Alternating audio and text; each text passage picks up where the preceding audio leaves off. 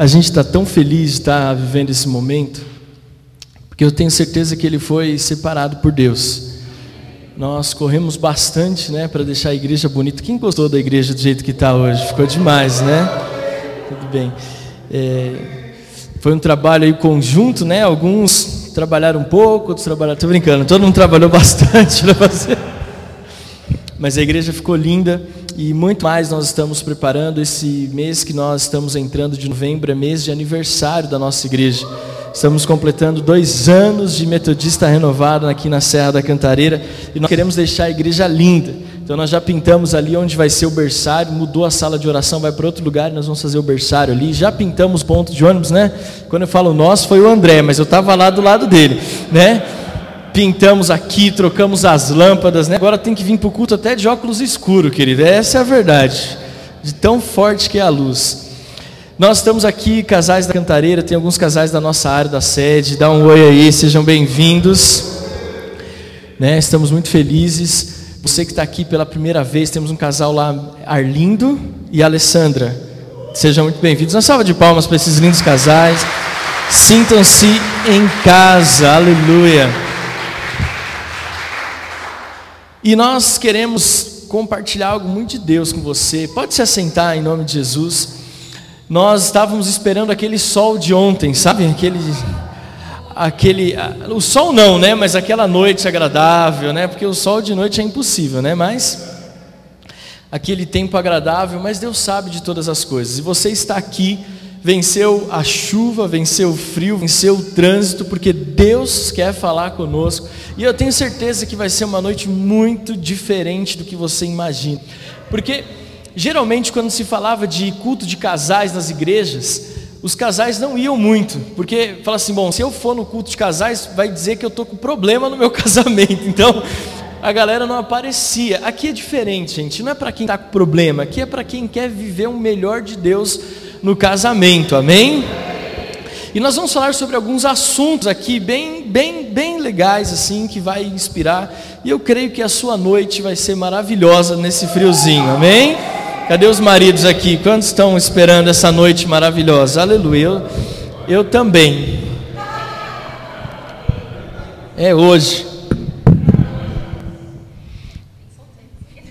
Então, os solteiros, vai chegar uma hora que a gente vai pedir para eles né? Tomar um café. Tomarem um café, porque a gente vai falar de alguns assuntos assim um pouco mais.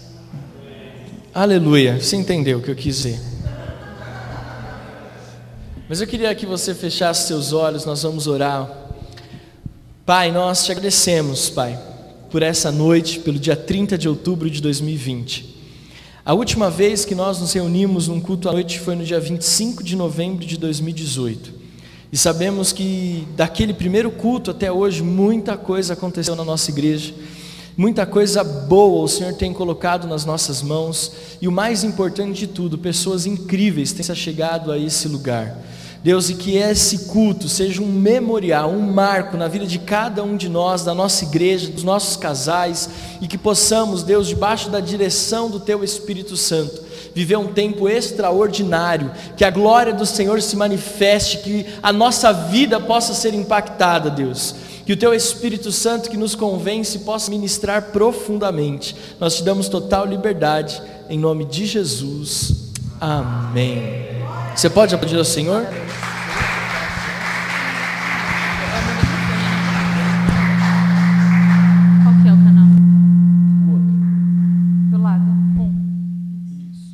pode subir o primeiro. Eu quero começar falando você. O tema do nosso do nossa noite é casais fortes, casais fortes. E nós vamos ministrar hoje sobre comunicação. A base de tudo que a gente vai falar aqui hoje é comunicação. Nós entendemos que a comunicação é a base de tudo na nossa vida. Se nós soubermos nos comunicar, nós vamos viver grandes momentos na nossa história. O grande desafio é quando nós não sabemos expressar aquilo que nós estamos sentindo. O maior desafio é quando nós não conseguimos expressar aquilo que nós estamos vivendo. Por exemplo, nós decidimos colocar o Benjamin na escola só quando ele soubesse se comunicar de alguma forma conosco, porque se algo acontecesse ali, nós conseguiríamos entender o que ele estava falando, porque nós entendemos que a comunicação ela clareia, a comunicação, ela deixa as coisas muito mais claras, muito mais entendíveis. E muitas vezes, no casamento, o problema não é dinheiro, muitas vezes no casamento o problema não é a igreja, não é o sexo, muitas vezes o problema no casamento é a comunicação. Você pode olhar para o seu cônjuge e dizer assim: comunicação. Como nós interpretamos os sinais, como nós emitimos os sinais e como nós interpretamos os sinais que nos são enviados pelo nosso cônjuge. A comunicação sempre foi e sempre vai ser fundamental do ponto de vista de Deus. Sempre foi. Gênesis capítulo 1, versículo 3. Deus criou o mundo pelo poder da Sua palavra. Deus criou todas as coisas comunicando a Sua intenção. A Bíblia diz que no começo a terra era sem forma e vazia e o Espírito de Deus parava sobre a face do abismo. Mas em Gênesis 1:3, então Deus abre a boca e diz: haja luz e houve luz. O que, que acontece? Deus comunicou a sua intenção e algo se formou. Deus criou o homem para se relacionar, para se comunicar nós, por meio da nossa oração, nós nos comunicamos com Deus. A nossa relação, a nossa intimidade com Deus é baseada na forma como nós nos comunicamos com Ele. Deus criou o homem para isso. A nossa intimidade, tudo na nossa vida, depende de como nós nos comunicamos. Por exemplo, na vida sexual, que talvez seja assim uma coisa que deixa a gente assim um pouco mais feliz no casamento, começa a clareza de como o casal se comunica. E como o marido e a esposa interpretam os sinais nessa área. Você consegue entender? De repente o marido está todo aceso e a mulher está com o cabelo, cabelo todo esgrenhado, aquela camiseta do, do Dória aqui, né? Gestão. Né? Então, comunicações completamente distintas, completamente diferentes. A comunicação ela é tão séria do ponto de vista de Deus e ao meu ponto de vista como pastor, tão pouco falada, pouco se fala sobre comunicação, mas ela é muito séria. Por exemplo, no jardim do Éden, quando o pecado entrou, uma das coisas que o pecado fez foi quebrar a comunicação. Primeiro, por meio daquele convite da serpente, Eva aceitou e comeu do fruto. Ali a comunicação do homem com Deus foi rompida.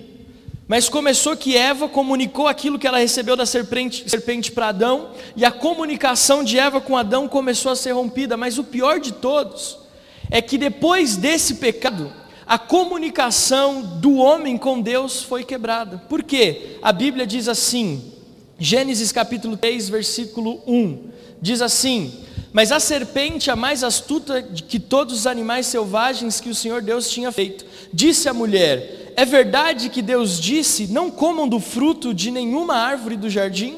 A mulher respondeu à serpente: Do fruto das árvores do jardim podemos comer, mas do fruto da árvore que está no meio do jardim, Deus disse: Vocês não devem comer dele, nem tocar nele, para que não venham a morrer. Então a serpente disse à mulher: É certo que vocês não morrerão, porque Deus sabe que, no dia em que dele comerem, os olhos de vocês se abrirão, e como Deus, vocês serão conhecedores do bem e do mal. Vendo a mulher que a árvore era boa para se comer, agradável aos olhos e também ao marido, também deu ao marido e ele comeu. Então os olhos de ambos se abriram e percebendo que estavam nus, costuraram-lhe folhas de figueira e fizeram cintas para si. Ao ouvirem a voz do Senhor Deus, que andava no jardim, quando soprava o vento suave da tarde, o homem e a mulher se esconderam da presença do Senhor Deus entre as árvores do jardim. Olha aí. E o Senhor Deus chamou o homem e lhe perguntou: Onde você está? O pecado rompeu a comunicação. Deus veio para se relacionar com o homem como fazia toda a viração do dia. Deus estava ali na hora marcada, mas por conta do pecado, por falta de saber se relacionar, por falta da comunicação clara do que havia acontecido, o homem perdeu o seu relacionamento com Deus. Comunicação, querido, não é apenas o que falamos, mas como falamos que tom usamos e, seremos, e se seremos capazes de olhar nos olhos do nosso cônjuge enquanto falamos. Porque geralmente quando a gente está errado, ou quando a gente está fazendo alguma coisa que não agrada, a gente não consegue falar olhando nos olhos, não é verdade? Você começa, você sabe que você fez alguma coisa que não devia, sabe que você comprou aquela blusinha a mais que você não devia ter comprado. Quando você chega em casa, você não fica olhando para ele, você fica, né? Oh, eu fui no shopping hoje, né? A mulher geralmente, a mulher não faz isso, né? A mulher nunca gasta mais com blusinha, nada disso, né? Então, comunicação não é apenas o que falamos, mas como nos relacionamos, o tom de voz que nós usamos, se olhamos nos olhos ou não.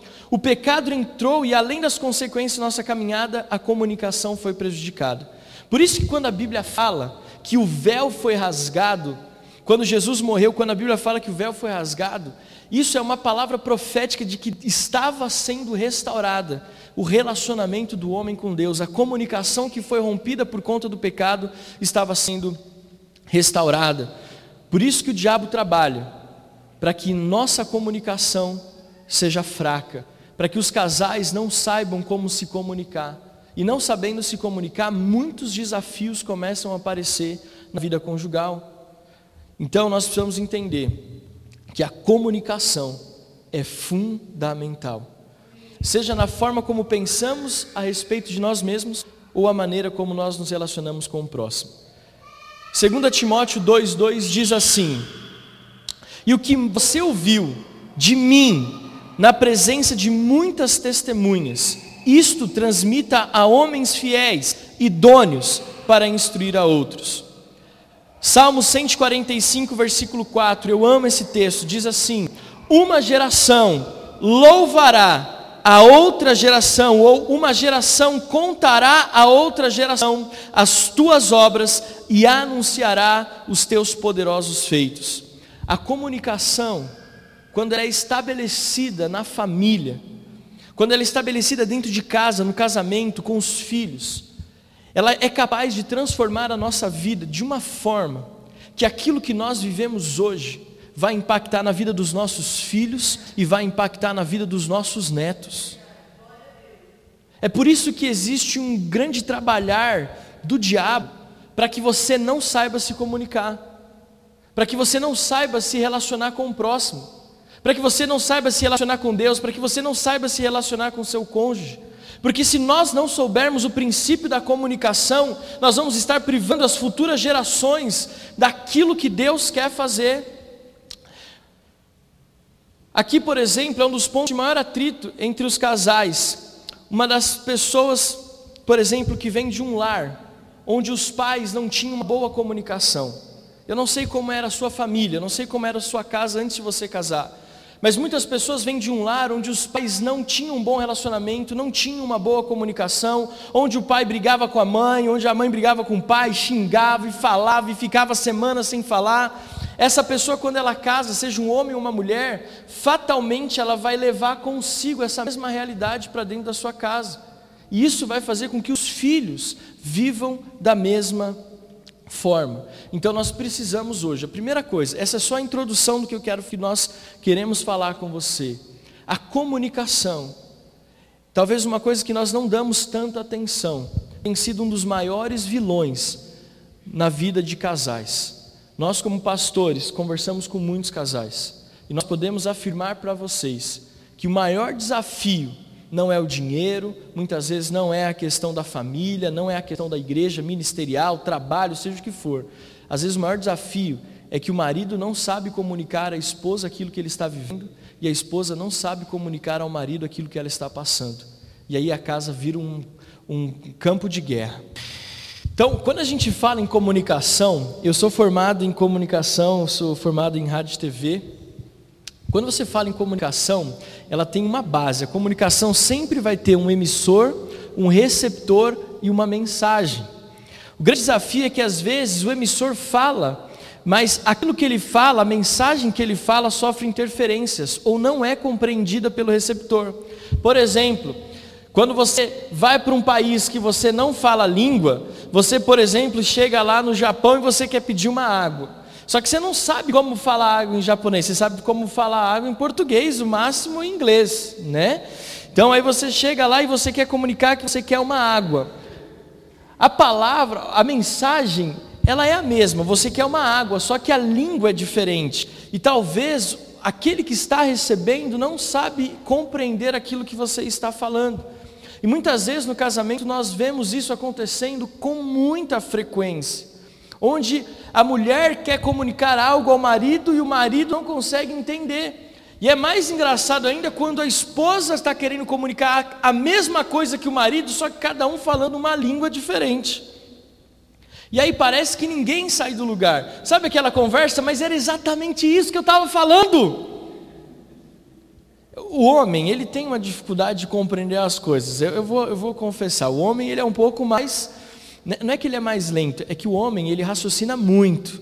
Ele tem uma capacidade, então, Certo, homens? Concorda comigo? Obrigado, gente. É isso aí. Né? Então, por exemplo, quando você está assistindo futebol e ela passa a lista de compras para você, esquece, esquece. Não dá. Existem, quando a gente fala de comunicação, não é só a mensagem que você passa, mas é a hora que você vai comunicar também. Né? Quando a mulher está naqueles dias, não adianta você querer fazer carinho e tantas outras coisas, ela não vai receber a mensagem da mesma forma que ela recebe nos dias normais. Sim ou não? Sim. Então, aí você está lá, ela, você está assistindo o jogo, aí seu time está ganhando, que nem o meu, que agora só ganha de goleada. Aí seu time está ganhando, ela pede a lista de compras, termina o jogo você vai comprar. Quando você volta faltando um monte de coisa, ela vai ficar brava. Quem está errado nessa história? Hã? Quem está errado? Quem acha que é o homem que está errado, levanta a mão. Quem acha que é a mulher que está errada, levanta a mão. E as mulheres que estavam segurando a mão no. a, responsa... a culpa é dos dois, porque ninguém soube entender a hora certa de falar. Sabe? Existe um livro que chama As Cinco Linguagens do Amor, do Gary Chapman. Quem já leu esse livro, levante a mão. Se você já leu, leia de novo. Se você nunca leu, leia três vezes. Ele fala sobre as cinco formas que você comunica o amor, porque a grande questão, esse livro, na verdade, eu acredito que ele veio direto do trono de Deus. Porque ele ensina e fala que nem sempre não é que você não ama, é que talvez você está comunicando o amor de forma errada. E ele fala que existem cinco linguagens simples de amor, que é atos de serviço, toque físico, tempo de qualidade, palavras de afirmação e presentes. Por exemplo, eu acredito que a minha linguagem de amor é qual que é a minha linguagem do amor? Ela não sabe. Então, Então fala, qual que é a minha linguagem? A sua linguagem de amor é palavras de afirmação e toque físico. Hum. Aleluia. Qual é a minha então? É Agora hoje. eu quero ver. Agora eu quero A sua também é palavras de afirmação e hum. tempo de qualidade, né? Hum. Vamos lá. Eu acho que é isso, mas vamos lá. Mas Atos... aproveitando, pergunta para a pessoa, para o seu cônjuge, qual, qual que, é, é a, a sua? sua linguagem de amor? Você sabe? Ó, atos de serviço é, quando você se move para fazer algo em prol daquela pessoa. Tem pessoas que elas não são de grudar, sabe aquela pessoa? Tem gente que fica assim, mas a linguagem de amor daquela pessoa não é toque físico, então ela fica meio, né? Pare... Aí o marido acha: você não me ama? Não, eu te amo, mas a minha linguagem do amor não é essa. Aí tem aqueles maridos que acham que a linguagem de amor da esposa é presente. Aí leva a joia da Vivara, aí leva ela para comprar roupa só na. Que, que, loja que é cara? Hering? Leva ela para. Hering! leva ela para comprar. Homens, não escutem esse conselho, em nome de Jesus. Só que ele olha para a mulher e fala: Mas mulher, eu te banhei a ouro, você está vestindo as melhores roupas, mas a linguagem de amor dela é tempo de qualidade. E aí o homem, em vez de investir tempo de qualidade, fica jogando PS4. E a gente vai falar sobre isso depois. Mas nós vamos aprender a comunicar na linguagem certa. Se a gente está falando em tom de brincadeira, mas é sério, tá? É importante você saber qual é a linguagem de amor do seu cônjuge, para que você não comunique errado. Tem pessoas que estão casadas há 10, 15, 20 anos e até hoje não sabe qual é a linguagem de amor do seu cônjuge. E aí é briga todo dia, porque não sabe acertar. Então, nós vamos falar agora sobre algumas áreas em que a comunicação precisa melhorar no casamento. E a Adriana vai É começar. Aí. Aí todos já ouviram aquela história da bundinha do pão, né? Que a gente até já ouviu. Quem já ouviu a história da bundinha do pão? Que a mulher, vou rapidamente. Aí, eles são casados há muitos anos, sei lá, mais de quantos? 40 anos de casado? Uma coisa assim, né? Mais ou menos. Muitos anos casados. E vão fazer 50 anos de casados. E fazem uma entrevista com eles perguntando qual o segredo do, do, do sucesso do casamento. E aí a esposa fala: ah, eu amo a bundinha do pão, mas eu dou sempre para o meu marido, porque é a coisa que eu acho mais gostosa no pão. Então é sacrifício. Né? É sacrifício? Acho que é sacrifício. E aí perguntaram para ele, ele falou assim: "Eu detesto a bundinha do pão, mas eu como toda vez porque ela me dá. Então é, é sacrifício". E aí a resposta para isso é falta de comunicação, gente. 50 anos casado, um sabe que um gosta da bunda do pão e outro não? Pelo amor de Deus. Então, às vezes a linguagem do amor está sendo do jeito errado de aprender. Acabei com a história romântica linda, né? Mas eu sempre pensei, meu Deus, é muita falta de comunicação, podia ter resolvido e não sofrido tanto. Então a gente precisa se comunicar. E aí nós vamos falar uma algumas áreas que a gente precisa se comunicar. E a primeira é sobre filhos e família. Gênesis 2, 24 diz: Por isso o homem deixa o pai e mãe e se une à sua mulher, tornando-se os dois uma só carne. A partir do momento que nos casamos, é, os nossos pais continuam sendo os nossos pais, sim ou não? Sim. Mas a partir do momento em que nos casamos, eles, eles se tornam a nossa parentela, a nossa paternidade. Qual é o meu compromisso aqui? O meu compromisso e a minha família agora é a minha esposa e o meu esposo, os meus filhos. Então a gente vê que essa é uma área que precisa se comunicar muito, porque às vezes a gente vê algumas famílias enfrentando dificuldades para cortar ali o cordão umbilical. O homem fica totalmente vinculado à família, é o tempo todo dando satisfação, é te... aquela coisa o tempo todo, o tempo todo, o tempo todo. E ali gera atrito em casal, porque a mulher não se sente parte, ela não se sente protegida e guardada como deveria. Tá dando para entender? Muito bem. Então, eu vou dar um exemplo aqui. Veio agora isso, tá? Vou dar um exemplo aqui, que eu fugi do nosso script. É... Minha sogra é uma benção, eu a amo de paixão. Hoje. Hoje. Só para deixar claro. Hoje eu amo a minha sogra de paixão. Foi um trabalhar de Deus na nossa vida. Mas ela era extremamente, ela é muito família. Então nós nos, quando nós nos casávamos, ela ligava para saber se a gente, é, quando nós nos casamos, ela ligava para saber se a gente já tinha chegado em casa. Ela ligava para saber a hora, se ia chegar tarde ou não. Todo domingo tinha que estar lá, queria saber tudo. E eu, meu Deus do céu, aquilo era uma coisa que para mim era me sufocava. E à medida que a gente foi entendendo que isso não era bom para o nosso casamento, fomos nos comunicando, a gente conseguiu desvincular isso e hoje nós temos um relacionamento saudável. Deu para entender? Então, nosso compromisso é com a nossa família, minha esposa e meu filho, sempre, para o resto da vida, honrando pai e mãe. Sempre. Mas a, minha responsabilidade a minha esposa e os meus filhos. Amém?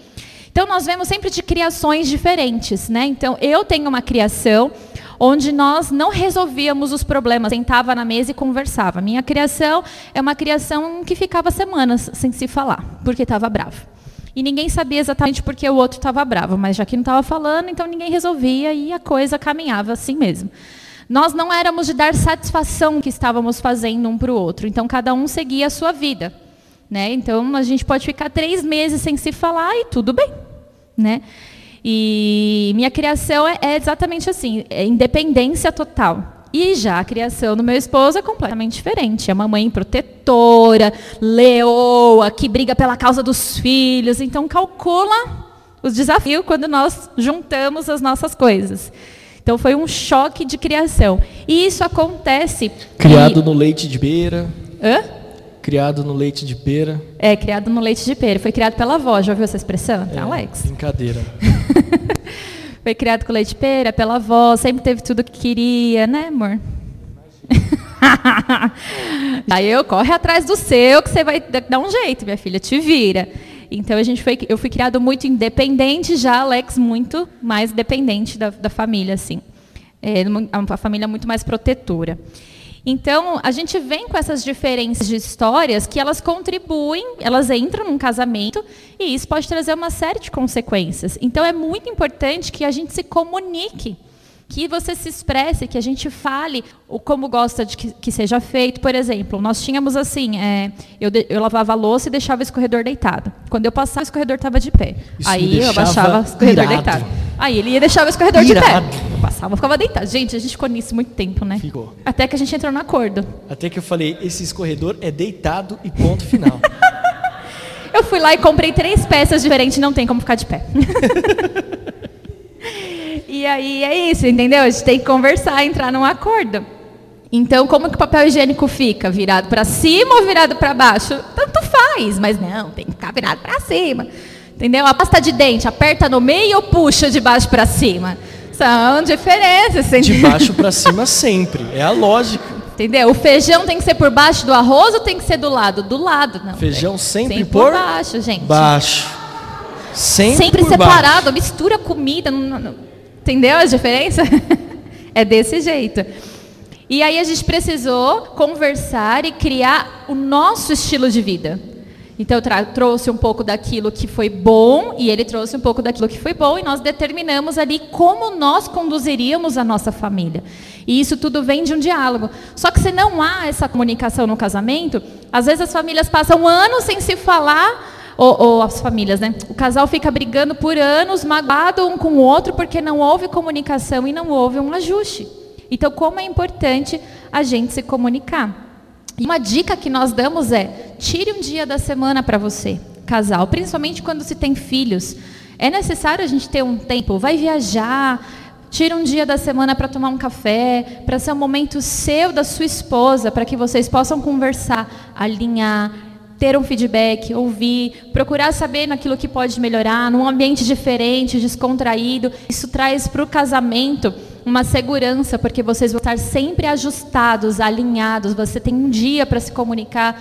Não que você não se comunique nos outros, mas é um dia seu, um dia especial para isso.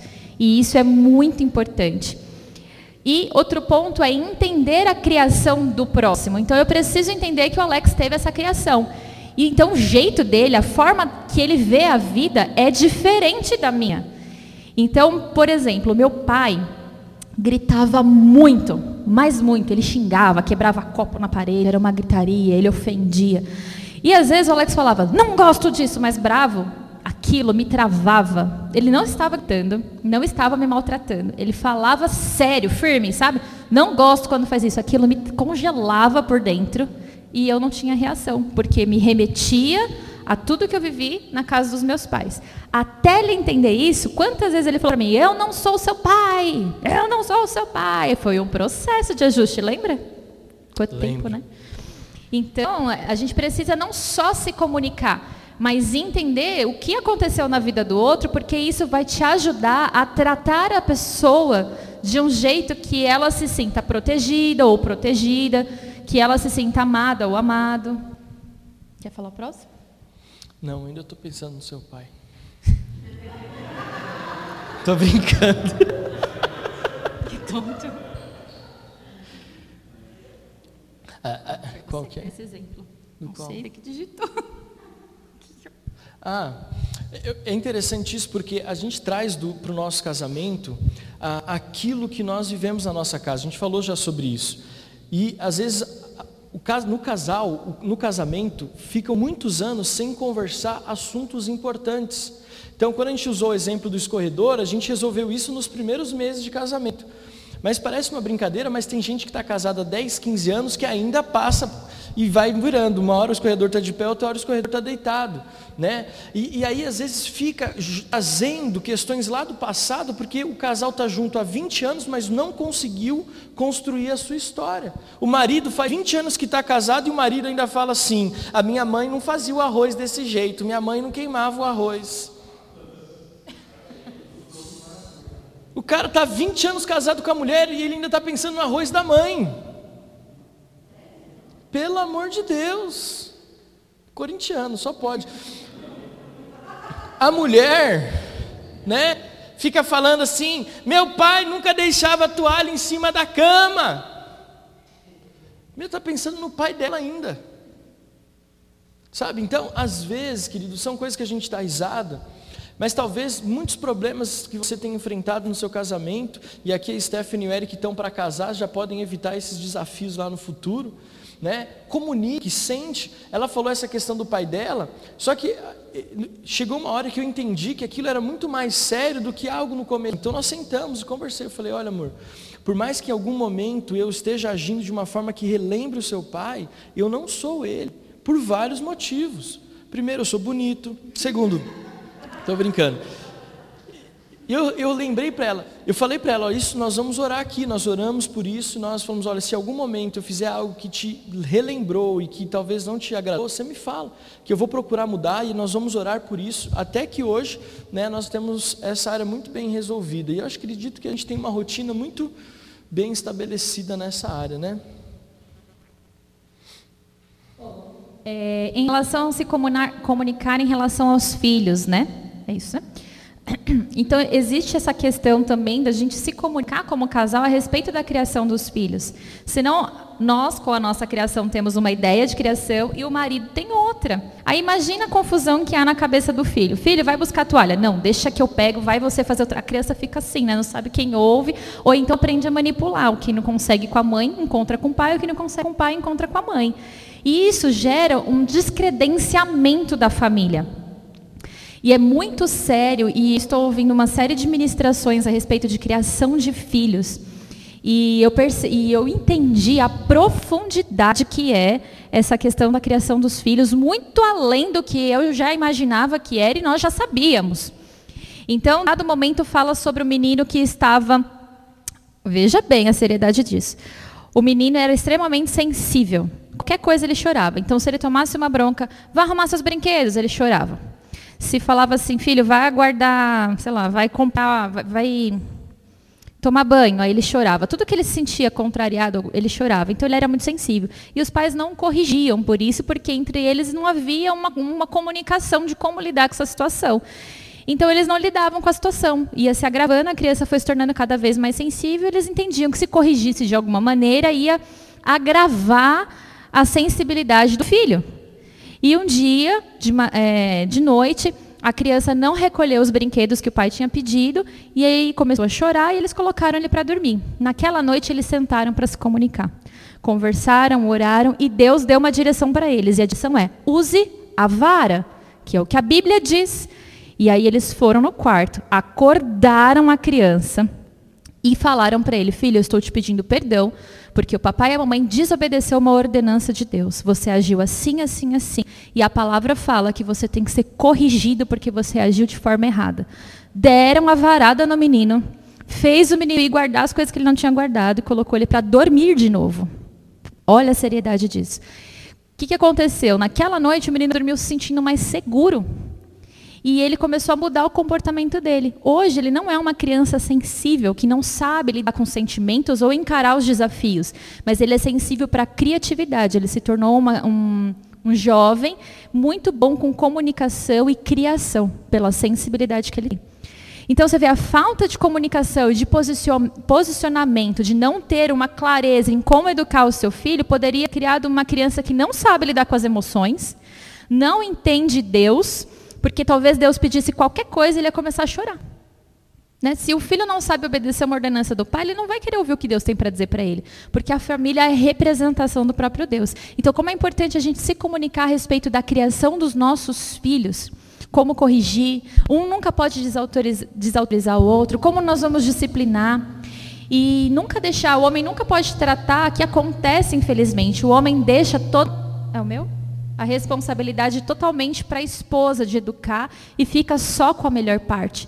E isso está errado. A educação tem que vir dos dois, a criação é dos dois. Tem que haver essa cumplicidade, porque isso também gera uma, uma má formação no caráter do nosso filho. Então é importante que a gente se atente a esses pontos e se comunicar com o filho. Fale sobre os seus sonhos com seus filhos, fale sobre os planos que você tem sobre os seus filhos. Reúna, se comunique, deixe seu filho a par do que está acontecendo. E nunca se esqueça que as crianças, eles não ouvem o que a gente fala, eles ouvem o que a gente faz. É o que nós fazemos que eles aprendem, não é como nós falamos. Porque não adianta nada falar e não viver. E a criança, ela nos observa. Então, se você perguntar para o Benjamin, ele vai saber coisas. Esses dias ele estava falando tudo aquilo que o pai dele gosta de fazer. E o Alex nunca sentou para contar, mas ele observa.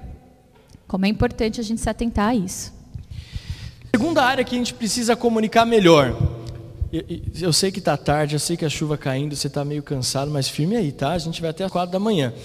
Mateus 12, 25 diz assim: Mas Jesus, sabendo que eles pensavam, disse-lhes: Todo o reino dividido contra si mesmo ficará deserto, e toda cidade ou casa dividida contra si não subsistirá, não resistirá, não conseguirá vencer. O reino dividido não subsiste. Uma das áreas que nós precisamos falar no casamento é sobre dinheiro. Nós não vamos nos aprofundar porque nós encerramos um mês inteiro falando sobre finanças. Quantos aqui participaram dessa conferência? Dá um glória a Deus.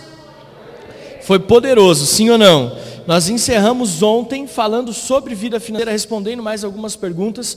E eu quero só que você entenda algo muito importante. Nós não vamos reprisar, porque está tudo disponível no YouTube. Aconselho você a assistir, se você não assistiu junto com o seu marido, junto com a sua esposa.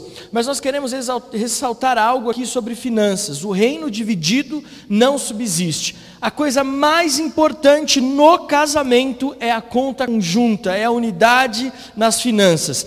Vou falar de novo como pastor amigo, alguém que quer o seu bem.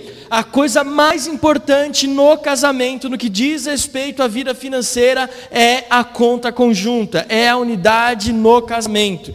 Deixa eu te falar algo. Se o seu marido não sabe quanto você ganha, algo está errado no casamento. Se a sua esposa não sabe quanto você ganha, algo está errado no seu casamento. Por quê? Porque a Bíblia fala que deixe o homem o seu pai e a sua mãe e unir-se-á a sua esposa e os dois serão uma só carne, em tudo, inclusive na vida financeira. Não existe mais a conta dele e a conta dela, agora é a conta dos dois. Ah, mas eu ganho 20 vezes mais do que ele. Não tem problema, sorte dele que casou com uma mulher rica. Ah, mas eu ganho 40 vezes mais do que ela. Sorte dela que casou com um homem cheio da grana. A questão é que se vocês estão casados, o que eu ganho é da Adriana e o que a Adriana ganha é meu. E nós dois juntos vamos trilhar um caminho de prosperidade na vida financeira. Gente, nós ficamos às vezes pensando, é, isso é algo tão simples. E uma das coisas que eu mais compartilho com pastores, se você ministra para casais, eu falo, você tem que ensinar os casais a andarem com conta é, conjunta, a terem as finanças juntas.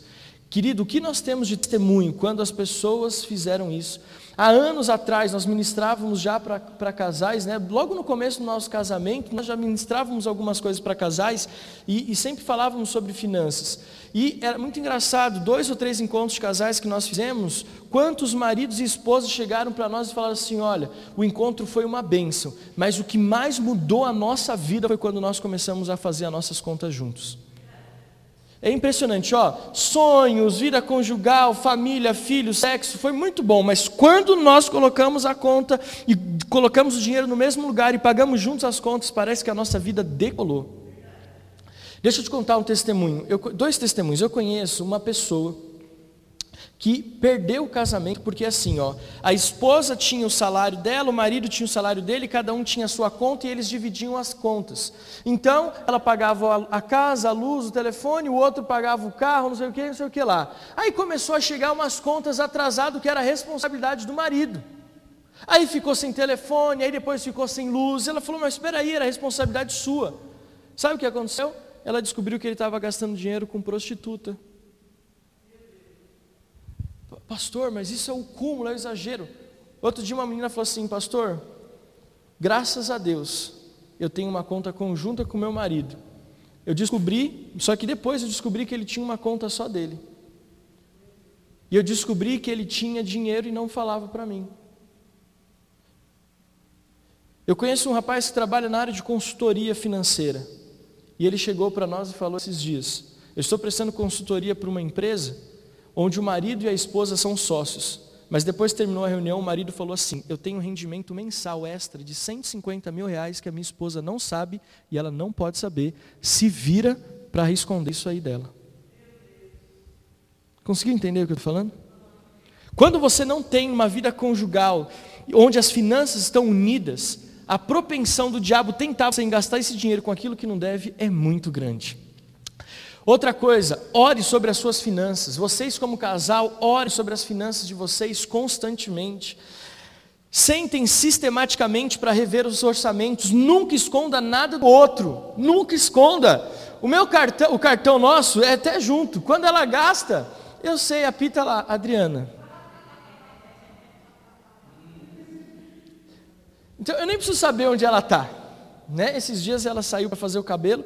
Eu falei, mas ela não demora para chegar e de repente, pagou. Eu falei, vai demorar uns 15 minutos ainda. Está chegando.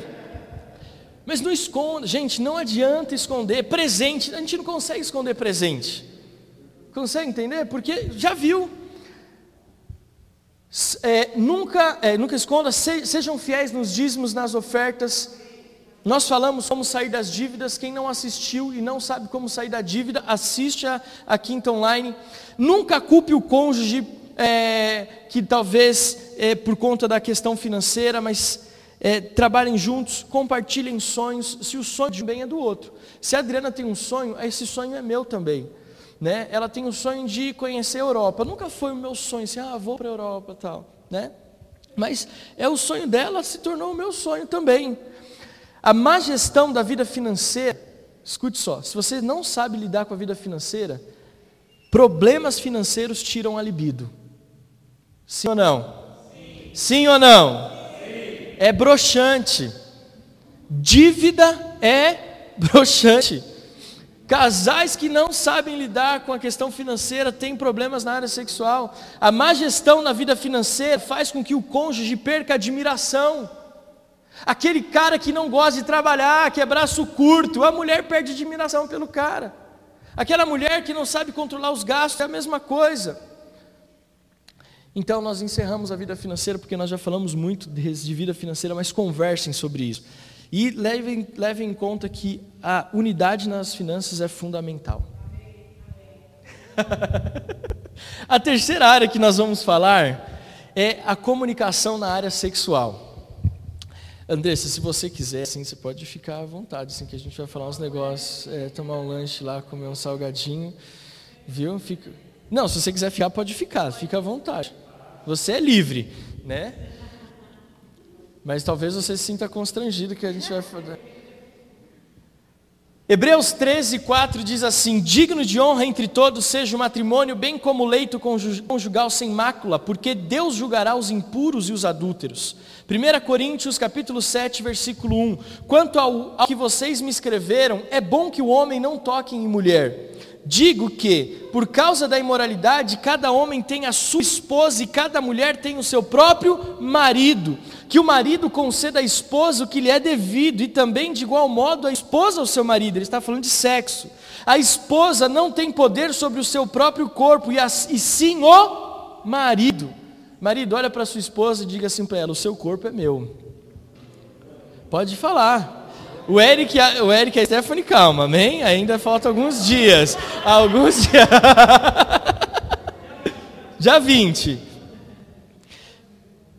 A esposa não tem poder sobre o seu corpo, corpo, e sim o marido, e também, de igual modo, o marido não tem poder sobre o seu próprio corpo e a esposa sim. Mulher, olha para o seu marido e fala assim: Uau, você é todinho meu. Uau, faz assim para ele. Uau.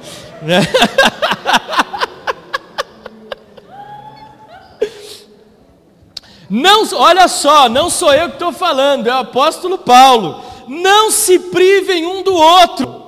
O apóstolo Paulo já falava: dor de cabeça, não estou me sentindo bem, tenho trabalho para fazer. Gente, isso não é desculpa. Pastor, é você que está falando? Não sou eu, é a Bíblia que está falando. Não se privem um do outro, a não ser, talvez, gente, eu acho isso o máximo a não ser, talvez, por mútuo consentimento. Os dois têm que concordar. Por algum tempo, para fazer com o quê? Qualquer coisa? Não, para orar. Se você não está orando, você tem que estar tá fazendo o quê? Se você não está orando, você tem que estar tá fazendo o quê? Dá uma piscadinha para ela e fala: é hoje. Menos vocês. Se você, se você está orando, é hoje. É hoje. Depois de orar, retomem a vida conjugal. Mas, gente, olha só, é o pastor Alex e a Adriana que está falando? Não, é a Bíblia. Depois, façam isso, retomem a vida conjugal para quê? Para que Satanás não tente em vocês por não terem domínio próprio. Esse talvez para o casamento seja um dos textos mais relevantes. Nós vivemos hoje em um mundo pornográfico, sim ou não? dá às vezes constrangimento de um cristão andar na rua com a roupa que as mulheres usam, que os homens, aquela, o cara vai, o cara, um troglodita vai na sessão infantil da C&A para comprar uma camiseta. Gente, o negócio está feio. O negócio está feio. O, tra... o, diabo trabalha de forma pesada e intensa na área sexual na vida do homem e da mulher, porque uma das alianças mais puras e um dos pactos mais poderosos que tem é o sexo. É o sexo, gente. O sexo não foi inventado pelo diabo, o sexo foi inventado por Deus. Deus tem prazer que o homem e a mulher vivam uma vida sexual feliz no casamento. Então ele trabalha para que o solteiro, olha só que coisa incrível que o diabo faz. O diabo trabalha para que o solteiro que não pode, não pode fazer sexo, faça. E depois, quando o cara que é casado, que pode fazer, o diabo faz com que ele não faça. Gente, na igreja isso acontece muito. A gente já ouviu pessoas, casais que estavam enfrentando problemas na vida conjugal, chegaram para nós e falaram assim, pastor, nós temos, temos é, vergonha de fazer sexo.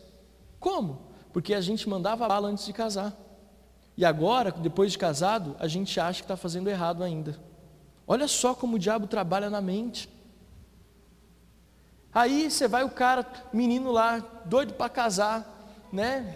Ah, aí depois você pergunta, e aí, beleza? Ô oh, pastor, três vezes no ano, foi uma benção. Por quê? Porque o diabo trabalha para roubar Todas as vezes que você e a sua esposa têm relação sexual, vocês estão renovando a aliança. Não é só quando vocês fazem 10 anos de casado, não é só quando vocês fazem 25 anos de casado. É todas as vezes que vocês têm relação sexual, vocês estão renovando a aliança. Gente, tem um vídeo do Cláudio Duarte que eu queria ter trazido aqui. Vocês já viram esse vídeo que ele fala do homem que faz sexo e o homem que não faz sexo? Nunca viram? Ele deu um exemplo. O casal que não tem relação sexual chegando na igreja. O marido chega e fala assim: está muito clara essa igreja. O que não tem relação sexual com a esposa constantemente. Aí começa, senta no banco. Esse pastor não vai parar de pregar, não? Aí a criança começa a correr. Cadê os pais dessa criança? Cadê o pai? Não olha essas crianças. Agora o homem que tem uma vida sexual ativa chegando na igreja. Rapaz, essa igreja tá bonita demais é luz para todo lado. Aí ele senta, o pastor prega, aí o pastor vai encerrando, ele para, para não, pastor, prega mais. Aí a criança começa a correr, em vez de ele reclamar, sabe que ele faz? Isso que é saúde, deixa correr mesmo. A gente brinca, mas é verdade. É verdade. Então, querido, nós precisamos entender que o sexo é aliança. O sexo é uma das coisas mais importantes do casamento. Ele gera unidade e transferência entre o casal. É de extrema importância que o casal tenha sexo, relação sexual ativamente. Isso aqui não fui eu que coloquei, tá? Isso aqui foi a Adriana que colocou. Ativamente, diariamente. Dia sim, dia não semanalmente, não menos que isso. Aí eu vou explicar, né? Temos dois casais de discípulos aqui. Vou explicar porque é importante. Gente, isso aqui é importante de verdade. Já ouviram falar que casal, quando anda muito, muito junto, casal, conforme passam os anos de casado, eles se tornam parecidos? Sabe o que torna eles parecidos? Não é só a convivência, é a intimidade. Existem casais que estão anos juntos, não tem nada a ver um com o outro, mas pode ter certeza que eles estão com problema no, na área sexual. Estamos falando isso convictos, com provas, acompanhando uma família, vivemos isso, testemunhamos isso e hoje, infelizmente, eles são divorciados. Uma história extremamente triste. Mas tinha um problema nessa área. Temos dois casais de discípulos aqui, Rebeca e Gustavo, a Dani e o Gá. A gente perguntava ou não qual era a meta da semana? Todo discipulado a gente falava, quantas vezes essa semana? Rolou, não rolou? Tem que cumprir a meta, pelo menos três vezes na semana. Falávamos, por quê? E se preparem, tá? A cantareira que se prepare, tá? A gente pergunta abertamente no discipulado. Por quê? Porque o sexo guarda a família, preserva, é uma renovação da aliança.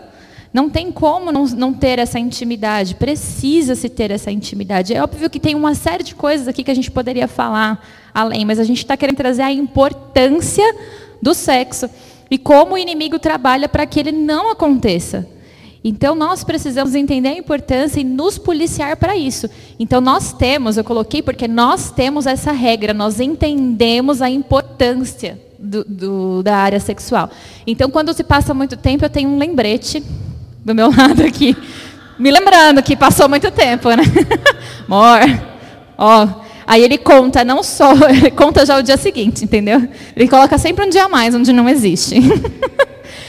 Mas a gente tem que ter isso tem que ter isso em mente, de que tem que ter essa prática constantemente e vencer os desafios, porque as dificuldades para que isso aconteça, elas existem, elas são reais e elas são parte espiritual.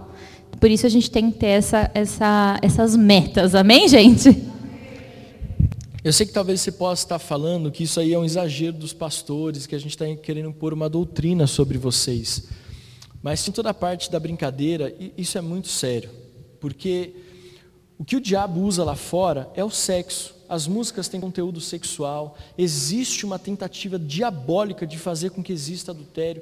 Então nós vamos entender que a relação sexual preserva o casamento. Eu não quero colocar um fardo sobre o ombro da mulher, nem um fardo sobre o ombro do homem. Estou falando que qual é a base dessa mensagem? Comunicação. O que eu estou querendo dizer para vocês é: se comuniquem sobre a vida sexual. Fale para sua esposa quais são as suas necessidades. Fale para o seu marido quais são as suas necessidades, o que você gosta, o que você não gosta, o que te deixa feliz, o que, que não te deixa feliz. Eu aconselho, nós conversamos muito sobre isso. Né? Eu aconselho, vocês têm que conversar. Gente, tem crente que não conversa, vai procurar as referências da vida sexual em filme pornográfico. Aí depois quer fazer com a esposa aquilo que viu no filme. Isso é falta de diálogo, isso é falta de comunicação, tem que conversar. O que, que você gosta? O que, que te deixa feliz? Sabe, haver um consenso. A mulher tem muitos momentos, emocionalmente, a mulher nessa área é muito mais delicada do que o homem. Porque o homem é pelo que ele vê, certo? Ah, você talvez tenha ali uma, coisa, uma roupa que você sabe que chama a atenção dele, ou que talvez você, eh, ele, você passou na frente dele e acabou. É só nisso que ele vai pensar. Gente, eu, falar, eu sou pastor, mas eu, eu, sou muito sério naquilo que eu falo. O homem, meu amigo, não precisa de muito. É só você falar, oi, já era. O homem, ele pensa em sexo quando ele acorda, quando ele toma café, ele pensa em sexo quando ele almoça, quando ele chega em casa, quando ele vai dormir. Eu, eu sei, sempre não vou pedir para não te constranger, não vou pedir para você levantar a mão, mas é assim.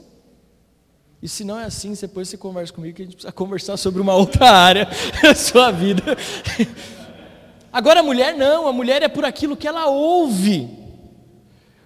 Meu amigo, você tem que ganhar a mulher falando com ela. Se você quer sacar à noite, você tem que depositar de manhã. Você entendeu? Você tem cara que quer só sacar. Aí chega uma hora o limite do cheque especial e estoura, meu amigo. Acabou. Não tem mais jeito. Então, você precisa entender que tem que haver um diálogo, conversar, não seja franco sobre isso. Eu ouvi uma pastora que eu admiro muito uma vez falando, ela disse assim: não se escandalize com o que eu vou falar. Ela ministrando para pastores, ela disse assim no púlpito: Eu cozinho muito bem em casa, para que o meu marido não tenha vontade de comer fora. Entendeu? Eu faço a comida muito bem em casa, para que o meu marido não tenha vontade de comer em outro lugar. Nós vamos ter esse entendimento de que precisa haver, uma vez que há é, é, assim algo fora nessa área sexual, os desvios e as consequências são muito, muito drásticas. Eu não estou falando de algo que eu ouvi falar, estou falando de algo que nós vimos e de que nós tivemos que já lidar com um, dois, três casais. A igreja precisa falar sobre sexo sem tabus, explicar sim que sexo é bom, é saudável, é necessário, mas precisa ser feito no tempo certo e na hora certa. Por que existe tanto problema na área sexual? Pela falta de comunicação. Quer falar isso aqui? É, esse exemplo que ele deu é, é legal, mas como mulher, vou falar para a mulher, tá? Não é toda a responsabilidade nossa. Ah, então é só a mulher que, então, se o marido está olhando lá fora, a culpa é da mulher? Não. Se você está fazendo seu papel, então significa que talvez o, o homem tenha uma dificuldade que é natural, é possível se ter, então requer dele também procurar ajuda, procurar aconselhamento, procurar os pastores, porque o homem ele é totalmente visual. E como nós falamos, o mundo né, a televisão, as músicas, as pessoas na rua, em todo lugar que ele olha, coitado, também está difícil, né? Então a gente precisa preservar o nosso marido, mas marido saber que você tem a sua responsabilidade, o seu papel nisso, de não olhar, de fechar os olhos, de abaixar a cabeça e de procurar ajuda se tem dificuldade nessa área. Amém? Então a responsabilidade é sempre dos dois, nunca é mais de um e menos do outro. É, bom, como que a gente pode se comunicar? Orar orar pela vida, orar pela vida sexual, conversar sobre o que gostam, deixar, ter brincadeiras durante o dia, brincadeiras saudáveis. Não tem problema, é importante ter essas brincadeiras e é importante os nossos filhos nos verem se beijando, se abraçando. Eu achei tão lindo que o Benjamin agora ele está numa fase que ele falou que ia casar comigo. Fiquei toda emocionada. Eu falei, filho, mas a mamãe já é casada com o papai. A gente tem que orar porque você vai casar com uma amiga sua. Ah, então eu não quero casar com mais ninguém, já que você não vai casar comigo. Meu filho. Ontem ele veio tentar me dar um beijinho na boca. Aí eu falei, oxe, o que, que é isso? Aí você vê, é referência. Eles não têm malícia, não é maldade. É porque ele está vendo o que o pai dele faz, está aprendendo. Então a gente precisa deixar os nossos filhos verem essas brincadeiras saudáveis. Isso gera também o, o depositar, né? Qual o próximo que você falou para falar?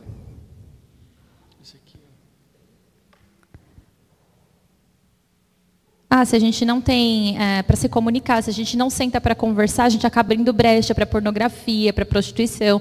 Mais uma vez, a importância de se comunicar. E, e assistir essas coisas é trazer maldição para o nosso casamento, né? Porque a gente está trazendo aquilo que é promíscuo. Vai falar isso aqui? Texto de Romanos 1, 26 fala: Por causa disso, Deus os entregou às paixões vergonhosas, porque até as mulheres trocaram o modo natural das suas relações íntimas por outro, contrária à sua natureza. Então a gente fala aqui sobre o sexo anal, que é pecado. Se a gente tem playground, né, homens, tem um playground para brincar, você vai para o lixão? Sério? Não faça isso. Isso, não, isso traz uma série de doenças, né, infecção para a mulher. A mulher é extremamente sensível. Então, a gente precisa ter esses cuidados. Vigiem, orem, peçam ao Senhor sabedoria, busquem conversar e se comunicar para que essa área seja uma área saudável, porque essa é uma das áreas fundamentais para que um casamento tenha sucesso. Amém? Vamos para o último? Bom, vocês entenderam essa parte, né? Sexual está bem, bem, bem esclarecida, né? Com todo amor e carinho, a gente quis fazer da forma mais Pode chamar a Andresa lá, acho que. Tadinha da. Tá. Então, a última área que nós queremos falar, uma vez que você já entendeu, é sobre vida ministerial e espiritual. Essa é a última área que nós queremos falar sobre a comunicação na área ministerial e espiritual. E muitas vezes a gente vê que o homem deixa a mulher ir sozinha para a igreja, por exemplo. Muitas vezes a mulher acha que é mais crente que o marido. Muitas vezes um serve e o outro espera lá fora. Cuidado com o relacionamento, por exemplo, com o sexo oposto dentro da igreja. Tudo isso são coisas que tem que ser conversada, que tem que ser colocado, sabe? É, cuidado é, com o casal, aliás, não só mais cuidado agora, o casal servindo junto para inspirar outras pessoas. Andresa, pode voltar, filha, está tá liberado é, é que ela passou ali, ó. Tá. É, então, Quando nós falamos de conversar sobre vida ministerial, conversar sobre vida espiritual, é porque nada mais agrada a Deus tanto quanto ver a família servindo na sua casa. Isso é muito importante. Sabe, o casal servindo junto, ele inspira os seus filhos. Querido Benjamin sabe exatamente o que nós fazemos. Ele fala assim: quando é dia de gravar o culto, por exemplo, a quinta online, ele já sabe, fala: Papai, mamãe, quanto tempo vocês vão gastar para gravar o culto hoje? Ele ajuda. Hã? É.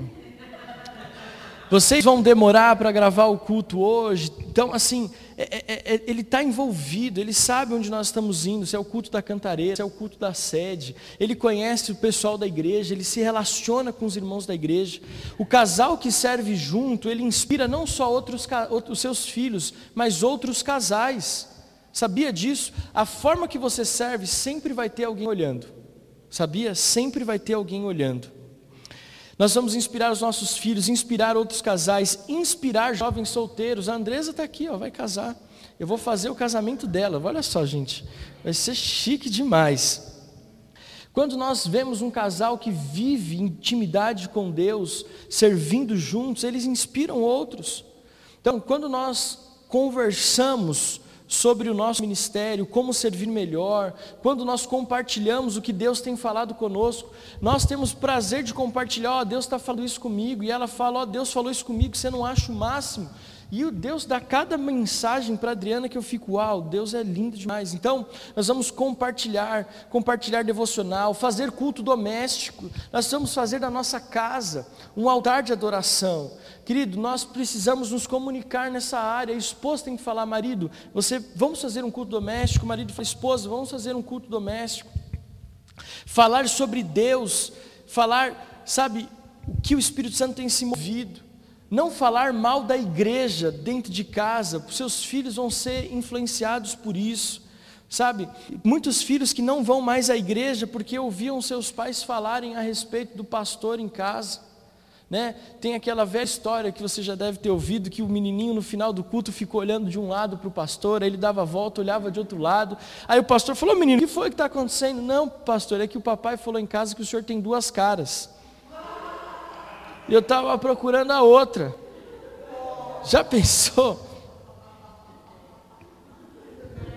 Meu Deus.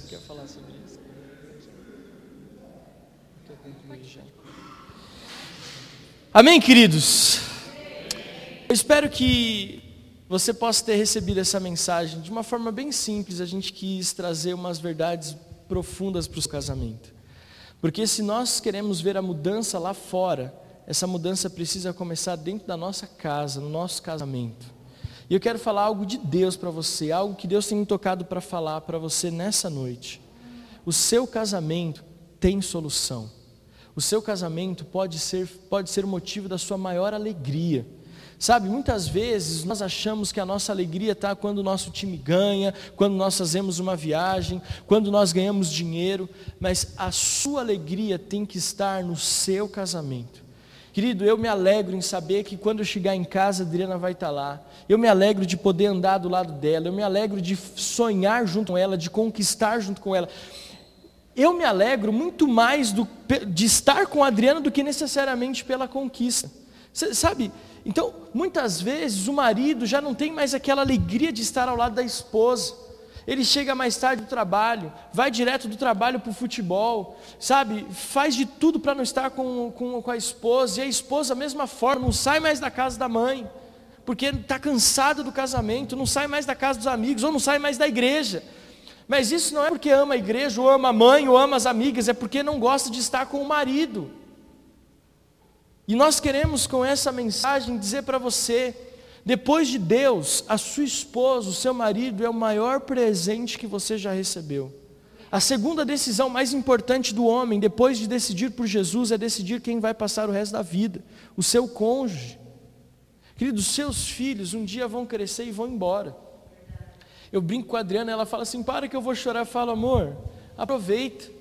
Porque daqui a alguns anos o Benjamin vai lhe mandar um WhatsApp falando assim: mãe, hoje eu não vou almoçar aí no domingo, que eu vou almoçar na casa da minha sogra. Três semanas seguidas. E vai estar quem? Eu e ela. Ela e eu. conhecendo esse mundão de meu Deus de moto.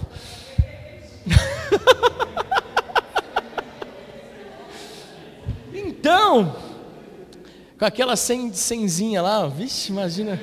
Hã? Quase não subiu na casa da Stephanie aquele a moto. Eu tive que empurrar ela na subida da rampa lá. Mas a nossa alegria tem que estar no nosso cônjuge. E eu creio que não é pelas nossas muitas palavras, mas pela ação do Espírito Santo. E que com certeza algo foi plantado. Então nós queremos encerrar com uma dinâmica, né, meu amor? Antes da dinâmica, antes da dinâmica, eu quero dizer algo para vocês. Nós somos casados, vai fazer em dezembro 12 anos de casados. Nós casamos com 22, bem novos. E talvez você esteja aqui pensando, né? O que essas duas crianças têm para falar de casamento? Não, nunca passamos por nenhuma crise no casamento que nos levasse a pensar em divórcio, porque nós nunca tivemos isso como uma opção. Quando nós nos casamos, nós não entendemos que o divórcio era uma opção. Então, ou você faz dar certo, ou você vai fazer dar certo, porque ninguém vai querer viver sofrendo para o resto da vida. Então, é, eu sei que Deus nos trouxe as coisas muito cedo. Deus nos trouxe o ministério muito cedo, estar à frente de uma igreja com 34 anos de idade. E falar e aconselhar, às vezes, pessoas muito mais maduras do que nós. E eu sei que isso não é por nenhum mérito meu e muito menos nenhum mérito do Alex. Quando nós éramos jovens, que ainda somos, mas quando éramos mais novos, com 18, 19 anos, nós decidimos entregar a nossa juventude ao Senhor. Aos pés do altar, eu e ele chorávamos e falávamos: a nossa juventude vai ser do Senhor. Nunca ficávamos em casa, estávamos sempre servindo na igreja, cuidando dos jovens, já pastoreávamos jovens em 2017 e 2007. 2017? 17. 2006 foi 2006, nós já estávamos pastoreando jovens e nós tivemos a nossa vida inteira entregue ao altar. Já aconselhamos pessoas de várias formas. Casamentos que terminaram, infelizmente, outros que se reconciliaram, outros que começaram. Já vimos e passamos por coisas que nunca imaginávamos passar com a idade que a gente tem. Hoje eu olho para mim e não, eu falo, meu Deus, nem parece que eu tenho 35, me sinto com 55, sei lá, pela experiência, não pela disposição, não, mas pela, por toda a bagagem que Deus nos deu. E eu sei que se Deus nos colocou aqui para ministrar algo sobre vocês, eu não, eu, eu entendo que é da parte de Deus. Então não feche o seu coração, porque talvez somos muito novos para falar sobre isso. Temos muita autoridade para falar, porque muitas dessas coisas nós enfrentamos, passamos e vencemos, e outras tantos aconselhamos e levamos muitas famílias a vencer. E é por isso que hoje nós estamos aqui com a graça puramente de Deus mas eu estou falando isso porque o Espírito Santo me incomodou para falar. Porque às vezes a gente não recebe algo de Deus para a nossa vida por julgar quem está falando, né? Entenda que Deus tem algo para o teu casamento e sim, isso é uma verdade, independente das nossas limitações, a nossa idade ou a nossa aparência. Deus tem algo para o teu casamento. A palavra fala que não há impossíveis para o nosso Deus. E não há mesmo, desde que a gente coloque isso diante do altar de Deus. Então eu queria te convidar agora a participar de uma dinâmica. Você vai pegar essa folha que você tem, vai virar o verso dela e você vai escrever no verso dela por que é que você se apaixonou pelo teu esposo, por que é que você se apaixonou pela tua esposa. Traga a memória. O que, que te levou a casar? O que te levou a estar, a, a escolher essa pessoa para caminhar junto com você?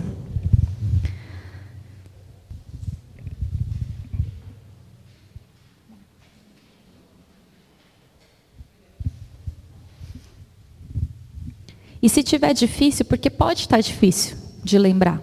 Às vezes a gente passou por tanta coisa, né? E às vezes a gente não consegue nem trazer à memória mais alguma coisa boa.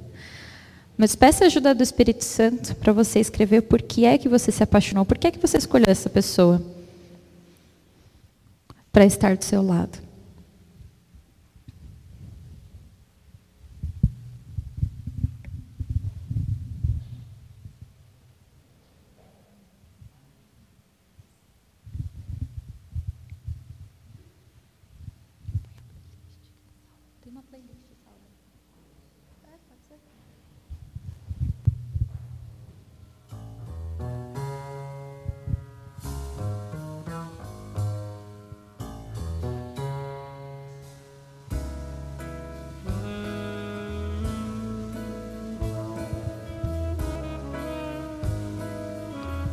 Dá até para tirar para dançar daqui a pouco, hein? Conseguiram? Todos terminaram, não? Dar mais um minutinho para vocês terminarem. Você que já terminou, pode ficar de pé.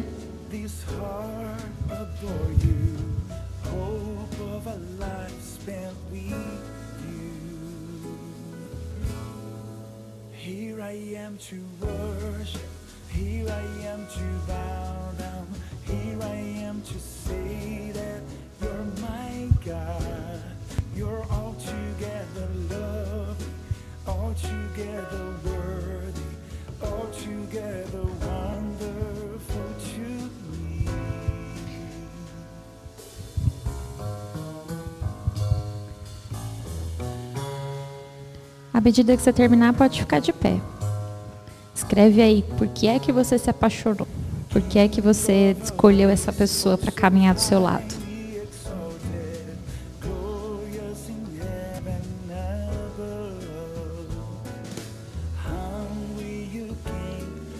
Gente, tem diário isso aí aqui, ó. Tô... Pode colocar, não tenha, não tenha pressa não. Pode ir. Segura aí.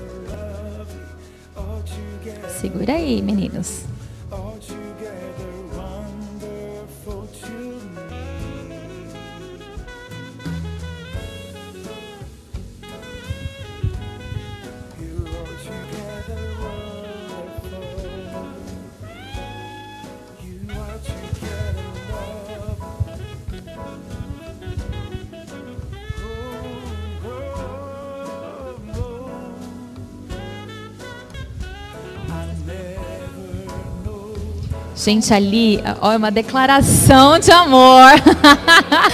Pode escrever, tem, continua, deixa fluir, deixa fluir aí, não tem problema.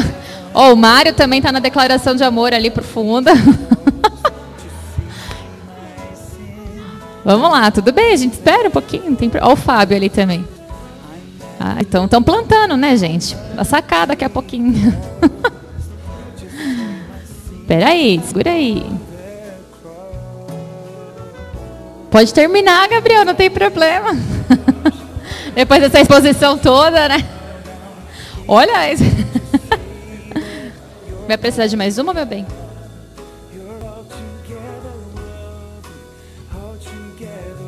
Faltou uma? Para mais?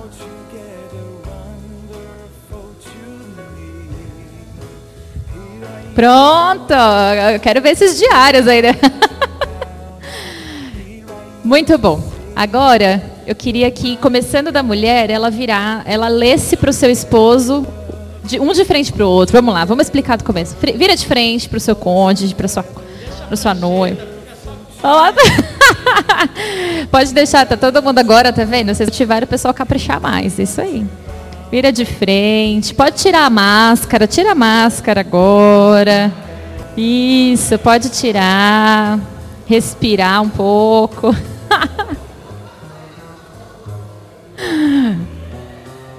Pronto, todo mundo posicionado agora. Agora, esposa, mulher, leia para o seu marido por que é que você se apaixonou por ele.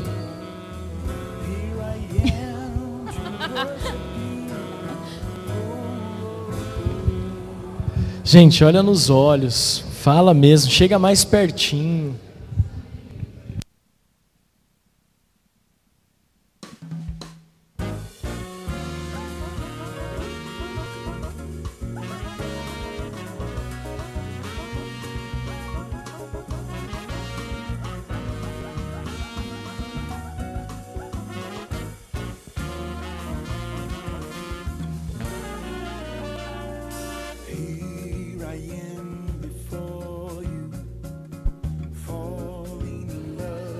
Isso.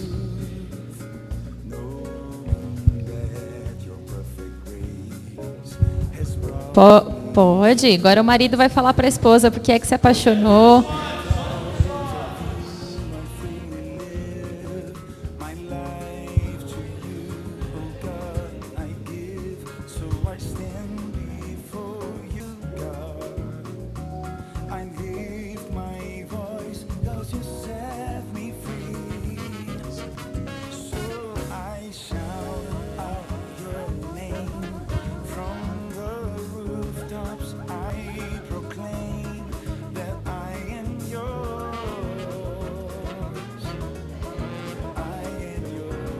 Homem faz para a esposa.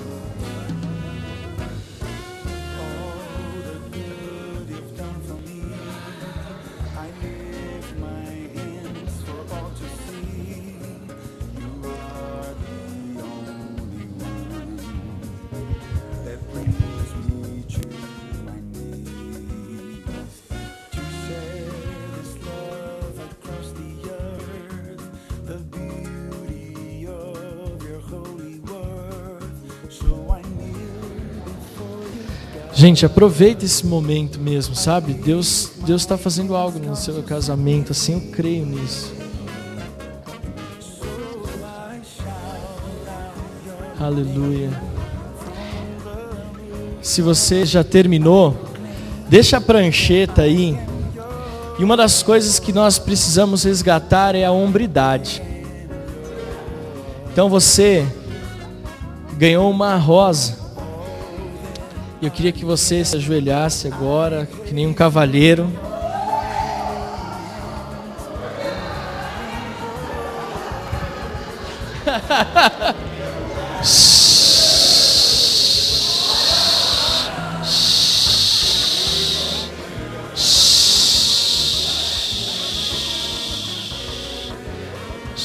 Sério, agora é sério, hein, gente? Sério. Eu queria que você, ajoelhado, olhasse nos olhos da tua esposa, da tua noiva, e você, homem, vai repetir assim comigo essas palavras. Nesta noite, eu quero expressar o meu amor e a minha aliança, o meu compromisso em amar-te, respeitar-te todos os dias da minha vida. Eu declaro que serei o sacerdote da nossa casa,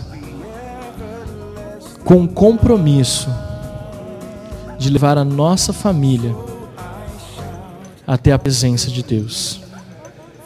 Que esta rosa seja o símbolo do nosso amor e do nosso carinho. Eu te amo e quando eu levantar, eu vou te dar um beijo e um abraço. E um abraço. Eu te amo. Amém?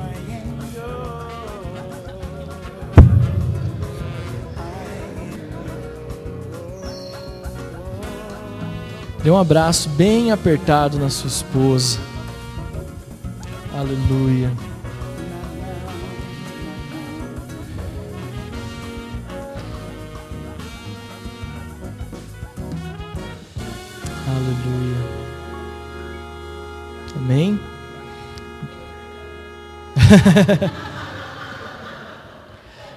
Acabou. Dê a mão para o seu marido, para sua esposa, dê a mão para o seu noivo. Eu quero, nós queremos abençoar vocês. Se existe algo que talvez vocês precisam colocar um para o outro quando chegar em casa, façam isso. Sabe, coloquem o casamento de vocês diante de Deus. Não há impossíveis para Deus. E eu quero dizer para vocês, se talvez essa mensagem incomodou vocês de conversarem conosco, nós estamos à disposição para servir vocês no particular. Mas nós, como pastores dessa igreja, a nossa preocupação é que os casais sejam fortes. Casais fortes, uma igreja forte. Casais fortes, uma igreja forte. Uma igreja forte uma sociedade forte. É assim que nós vemos. Maridos, honrem mais a esposa de vocês. Amém? Se ajoelhem mais. Tá bom? Feche teus olhos, dê a mão para o seu marido, para sua esposa. Pai, nós abençoamos essa noite. E sabemos que palavras foram liberadas palavras de vida e de esperança para o casamento. Nós declaramos que a falta de comunicação ou a comunicação errada não mais destruirá famílias. Mas nós iremos, Pai, a partir de hoje aprender que toda comunicação tem uma linguagem, que toda mensagem, Senhor amado, precisa ser levada e entregue da melhor forma, no tom certo, na hora certa. Deus, e se o diabo porventura roubou a comunicação desse casal, na área da família, na área da criação dos filhos, na vida financeira, sexual, ministerial ou espiritual. Que seja restaurada essa comunicação agora. Que as palavras que antes eram usadas para ferir e para machucar, agora sejam usadas para aproximar, para restaurar, para fazer sonhar. Que palavras que antes afastavam possam aproximar. Que corações que estavam tristes, que estavam amargurados, pessoas que achavam que o amor acabou, que através da palavra, das da comunicação correta, possa perceber que o amor nunca foi embora, ele só estava ali esquecido e adormecido, mas que ele seja ativado nesta noite. Deus, que o Senhor nos leve, Senhor amado, a um entendimento a respeito da importância do matrimônio. Como o escritor de Hebreus fala: Bendito seja o leito sem mácula, bendito sobre todos seja o matrimônio. Que nós saiamos daqui dessa noite sabendo que somos casais fortes e que juntos nós viveremos coisas extraordinárias. Se existe perdão a ser liberado, que seja. Nós declaramos, Pai, um tempo novo. Abençoa aqueles que não puderam estar, Deus, como nós, Senhor amado, nos compadecemos. E que nós possamos ter um tempo novo logo em breve, para que eles possam estar aqui. Nós oramos e abençoamos cada um que serviu, cada voluntário dessa noite. Deus, no som, no vídeo, nas fotos, com as crianças lá embaixo. Que o Senhor possa, Deus, abençoar e recompensar e trazer pessoas abençoadas. Abençoa também o Rodrigo lá na porta. Te agradecemos por esse tempo, em nome de Jesus. Amém. Você pode aplaudir ao Senhor? Graças a Deus. Amém? Espero que você tenha recebido algo de Deus